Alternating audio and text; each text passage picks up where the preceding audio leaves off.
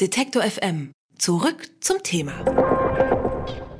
Hallo und herzlich willkommen hier bei N99, dem Podcast zur Frankfurter Buchmesse. Hier von Detektor FM live on stage. Ich habe die Ehre, mein Name ist Christian Erl, hier die erste Folge anmoderieren zu dürfen. Und wir haben passend zum Start auch ein äh, Thema, was in den letzten Jahren ein großes Buzzword gew äh, gewesen ist, und zwar das Thema künstliche Intelligenz. Yvonne Hofstetter sitzt hier neben mir. Sie ist Digitalexpertin. Sie hat schon drei Bestsellerbücher darüber geschrieben, wie die Digitalisierung die Sicherheit und die Stabilität unserer Demokratie gefährden könnte. Und ich sage herzlich willkommen. Hallo, Frau Hofstetter. Ich freue mich, dass ich da sein darf. Danke. Frau Hofstetter, Ihr neuestes Buch, hier vorne steht es auf dem Tisch, ähm, heißt Der unsichtbare Krieg. Ist damit ein dystopisches Szenario gemeint, was so in die Zukunft blickt, oder befinden wir uns schon in einer Art äh, Cyberwar? Das Wort Cyberwar benutze ich überhaupt nicht gerne, weil das Wort Cyber nahelegt, da gibt es einen Raum, irgendwas Virtuelles und da spielt sich was ab eben teilweise unser Leben, unsere Kommunikation, wie wir daten oder was auch immer. Tatsächlich äh, ist es mir lieber, Sie sprechen von Umgebungsintelligenz, denn das, was Cyber ist, das betrifft uns auch physisch. Und je mehr wir uns vernetzen, je mehr wir unser Leben intelligent machen, unsere Autos smart, unsere Häuser smart, desto wertvoller wird das Netz, das wir da schaffen, finanziell wertvoll zum einen, aber eben auch wertvoll für andere Regierungen. Das heißt, das ist wertvoll anzugreifen, Subversion zu betreiben, Sabotage zu betreiben. Und darum geht es in diesem Buch. Und das ist natürlich etwas, das schon passiert, aber das natürlich in der Zukunft sich weiter ausbauen wird. Also Sie schlagen da einen sehr, sehr großen Bogen in Ihrem Buch, ist mir aufgefallen. Äh, das geht los mit betrügerischen Erpressermails, es geht um Trollfabriken, es geht um Fake News, künstliche Intelligenz als Kriegswaffe, Cyberangriffe auf lebenswichtige Infrastruktur. Bei mir hat sich da so ein bisschen der Kopf gedreht zwischendurch. Sind wir in irgendeiner Weise darauf vorbereitet, auf solche Angriffe?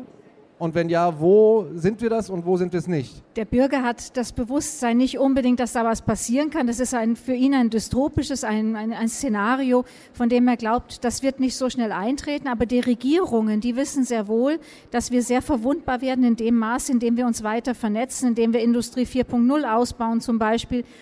Und natürlich wird daran gearbeitet, uns hier sicherer zu machen. Das äh, sind Institutionen, von denen man in der Bevölkerung relativ wenig mitbekommt, wo Forschung und Entwicklung betrieben wird, um hier die Sicherheitsmaßnahmen zu stärken. Hinter mir sitzt der, der Redakteur Thilo, der hat die Webcam an seinem Laptop abgeklebt. Machen Sie das auch an Ihrem Laptop? Selbstverständlich, auch das Mikrofon.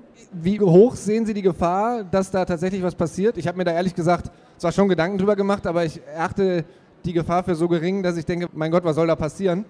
Äh, ist das ein Fehler? Es gibt Millionen von Angriffen jeden Tag allein auf die Infrastruktur der Deutschen Telekom. Also es ist äh, schon so, dass Sie darauf achten sollten, dass Sie sicher unterwegs sind, wobei ich sagen muss, in diesem Buch geht es tatsächlich nicht um die Sicherheit des Einzelnen. Es geht auch nicht darum, was kann der Einzelne tun, damit wir sicher, sicherer sind oder damit er selbst sicherer im Netz unterwegs ist, sondern das ist ein politisches Buch, in dem es um Außenbeziehungen geht, um den Einfluss anderer Nationen auf die eigene Regierung, auf die eigene Bevölkerung. Was glauben Sie denn, kommt zuerst äh, oder kommt am ehesten so ein Hackerangriff auf, weiß ich nicht, ein Kraftwerk oder ein Stromnetz oder doch äh, so eine Art elektromagnetischer Impuls? Es ist so, dass insbesondere die Amerikaner wissen, dass ähm, gegnerische Regierungen sehr tief in ihre kritischen Infrastrukturen eingedrungen sind mit Schläferviren, wenn Sie so wollen, mit Malware, mit Schadsoftware.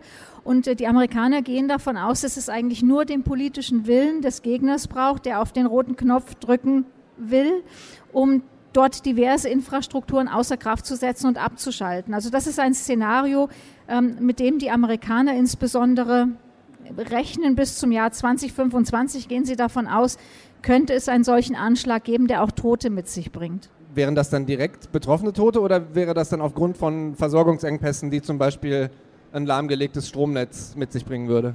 Es ist ja so, dass die Firma Microsoft beispielsweise sagt, solche Schadsoftwaren oder ähm, Hintertürchen in Softwaren seien Cyberwaffen. Äh, ich möchte davon abraten, diesen Begriff der Waffe zu benutzen, weil wir davon ausgehen, eine klassische Waffe wirkt mit kinetischer Energie, Menschen kommen dabei ums Leben. Tatsächlich ist es so, dass ein Schadcode, eine Schadsoftware das überhaupt nicht unmittelbar tut, aber mittelbar natürlich schon, denn wenn ich sage, ich schalte äh, Krankenhäuser ab, ich schalte, die, ich, ich wirke auf die Wasserversorgung ein, ich wirke auf die Elektrizitätsversorgung ein, die Wertschöpfungsketten, die werden übrigens auch immer mehr zielt von Angriff, die Versorgungsketten der Bevölkerung, dann kann es im Nachgang zu dem mittelbar natürlich schon Verletzte und, und Tote geben. Und das ist ein Szenario, mit dem die Amerikaner rechnen. Also deswegen, es ist keine Waffe, ein Schadcode, ähm, aber mittelbar kann es zu entsprechenden Schäden, Kollateralschäden kommen. Was kann man denn dagegen tun? Ich meine, Sie haben jetzt gesagt, jeder Einzelne, darum geht es in Ihrem Buch nicht, aber was tun internationale Akteure, Staaten dagegen?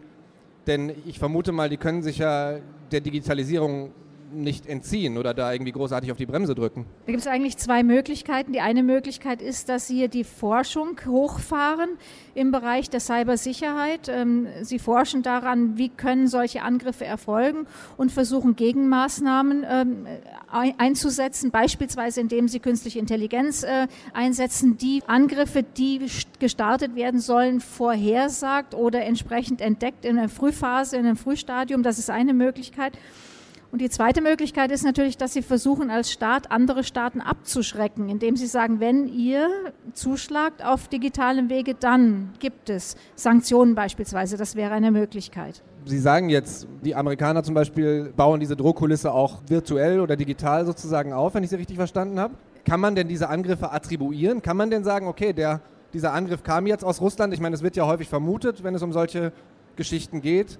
Aber kann man das denn zweifelsfrei nachweisen? Was die Abschreckung anbelangt, muss man sagen, dass die Amerikaner hier eigentlich sehr weit gehen. Sie sagen, wenn eine gegnerische Regierung einen solchen schwerwiegenden Angriff startet, dann schlagen sie zurück und zwar mit taktischen Nuklearwaffen. Das ist etwas, das, den, das der Bevölkerung nicht klar ist. Ich muss nicht, wenn ich angegriffen werde und ich habe mit einem Angriff zu tun, der einem bewaffneten Angriff gleichkommt. Völkerrechtlich gesehen muss ein bewaffneter Angriff vorliegen, damit ich mich entsprechend verteidigen darf. Wenn das der Fall ist, dann muss es nicht notwendigerweise auch auf auf dem Cyberwege erfolgen, sondern das kann ganz konventionell zurückgeschlagen werden. Das ist ganz gefährlich. Äh, das bedeutet also, dass wenn ich als Staat sage, ich promote das sogenannte Hacking Back, also ich baue mir Forschung und Entwicklung auf, ich baue mir entsprechende Geheimdienste auf, Nachrichtendienste auf, die zurückhacken können, die andere Server hacken in dem Land, aus dem der Angriff er erfolgt ist dann muss man bereit sein, in diese Eskalationsspirale einzutreten. Und dann muss ich mir eben auch überlegen, bin ich tatsächlich bereit, bin ich gerüstet für den Fall, dass der Gegner sagt, also Moment mal, das geht aber nicht, jetzt äh, drehe ich eine Schraube weiter in dieser Eskalationsspirale, jetzt marschiere ich mit Panzern ein beispielsweise. Also das ist äh, gefährlich, ja. Abschreckung heißt aber auch, dass ich in gewisser Weise den Staat ansprechen muss, von dem ich davon ausgehe, dass er mich bedroht und ich muss ähm, offenlegen können oder offenlegen, dass ich der, die Möglichkeit habe zu attributieren, wer mich angegriffen hat. Und tatsächlich sagen die Amerikaner, dass sie um die 80 oder etwas über 80 Prozent attributieren können. Und das liegt natürlich daran, dass sie äh, maximale Überwachungssoftware weltweit installiert haben. Jetzt haben Sie viel über die Amerikaner geredet. Sie schreiben in Ihrem Buch, äh, Deutschland hat den Schuss noch nicht gehört. Was konkret müsste passieren, damit Deutschland den Schuss hört? Oder was müsste passieren, damit Sie im nächsten Buch schreiben, okay, Deutschland ist gut vorbereitet? Ich würde nicht sagen, dass Deutschland den Schuss nicht gehört hat, weil wir tun auch viel in Forschung und Entwicklung, ähm, um uns hier schlau zu machen, was kann es da an Angriffsmöglichkeiten geben. Ähm, Deutschland sollte allerdings eine Vorreiterrolle einnehmen, um beispielsweise europäische Infrastrukturen zu schützen. Denn Deutschland ist ein Land, das sehr reich ist in Europa, das sehr von Europa profitiert hat und damit kommt eine große Verantwortung einher. Und in der Wahrnehmung dieser Verantwortung sollten wir auch sagen, wir müssen für mehr Sicherheit sorgen. Jetzt haben wir sehr viel über Bedrohungsszenarien geredet. Die Digitalisierung hat ja zumindest in meiner Generation ähm, doch einen sehr positiven Vibe und einen sehr positiven Nimbus. Gibt es auch äh, für Sie, selbst wenn Sie sich mit solchen Sachen wie äh, Krieg im virtuellen Raum beschäftigen und Angriffen, Cyberangriffen, irgendwas, was Sie optimistisch stimmt, dass man sagen kann, okay, es, es wird trotzdem einigermaßen stabil laufen und wir werden, äh, wir haben jetzt nicht die, die riesengroßen Weltkriegsszenarien vor Augen? Kriege werden auf jeden Fall anders stattfinden, als sie in früheren Jahrzehnten stattgefunden haben. Die werden sehr viel äh, verdeckter geführt. Ähm, sie, sie werden unter Nutzung der neuen Technologien geführt. Viel Optimismus habe ich nicht, denn wenn wir mal auf, einen anderen, auf eine andere Möglichkeit der digitalen Angriffe schauen, nämlich auf die der autonomen Waffensysteme, dann muss man natürlich ganz klar sagen, wer die Digitalisierung ausnutzen will, wer mehr technische Autonomie haben möchte, wer autonome Autos haben möchte, der wird natürlich auch autonome Waffen kriegen. Ja? Hier hat bereits ein Wettrüsten eingesetzt. Die Staaten reden miteinander schon seit einigen Jahren in Genf auf der Ständigen Abrüstungskonferenz. Man muss aber sagen, dass es hier zu keinerlei Einigung kommt. Auch wenn wir in Deutschland im letzten Koalitionsvertrag einen kurzen Absatz, zwei Sätze stehen haben, die da heißen, wir wollen autonome Waffen ächten, dann ist es doch eben so, dass man sich in Genf nicht durchsetzen kann oder dass es dann eben nur zu unverbindlichen politischen Erklärungen kommt. Das heißt also, hier läuft tatsächlich die Rüstungsspirale weiter und ein Wettrüsten, ein digitales Wettrüsten weiter, ohne dass wir bis jetzt eine Einigung gefunden haben, das irgendwie zurückzubauen. Immerhin reden die Staaten miteinander und immerhin ist es so, dass in der Forschung und Entwicklung neuer Waffen in Europa jedenfalls zwingend vorgeschrieben ist, dass wir uns mit Waffenprüfungsverfahren auseinandersetzen müssen, damit wir, bevor wir solche Waffen bauen, digitale Waffen bauen, uns Gedanken darüber machen, was hat das überhaupt für Auswirkungen auf die Gesellschaft, wenn wir diese Waffen tatsächlich in den Verkehr bringen.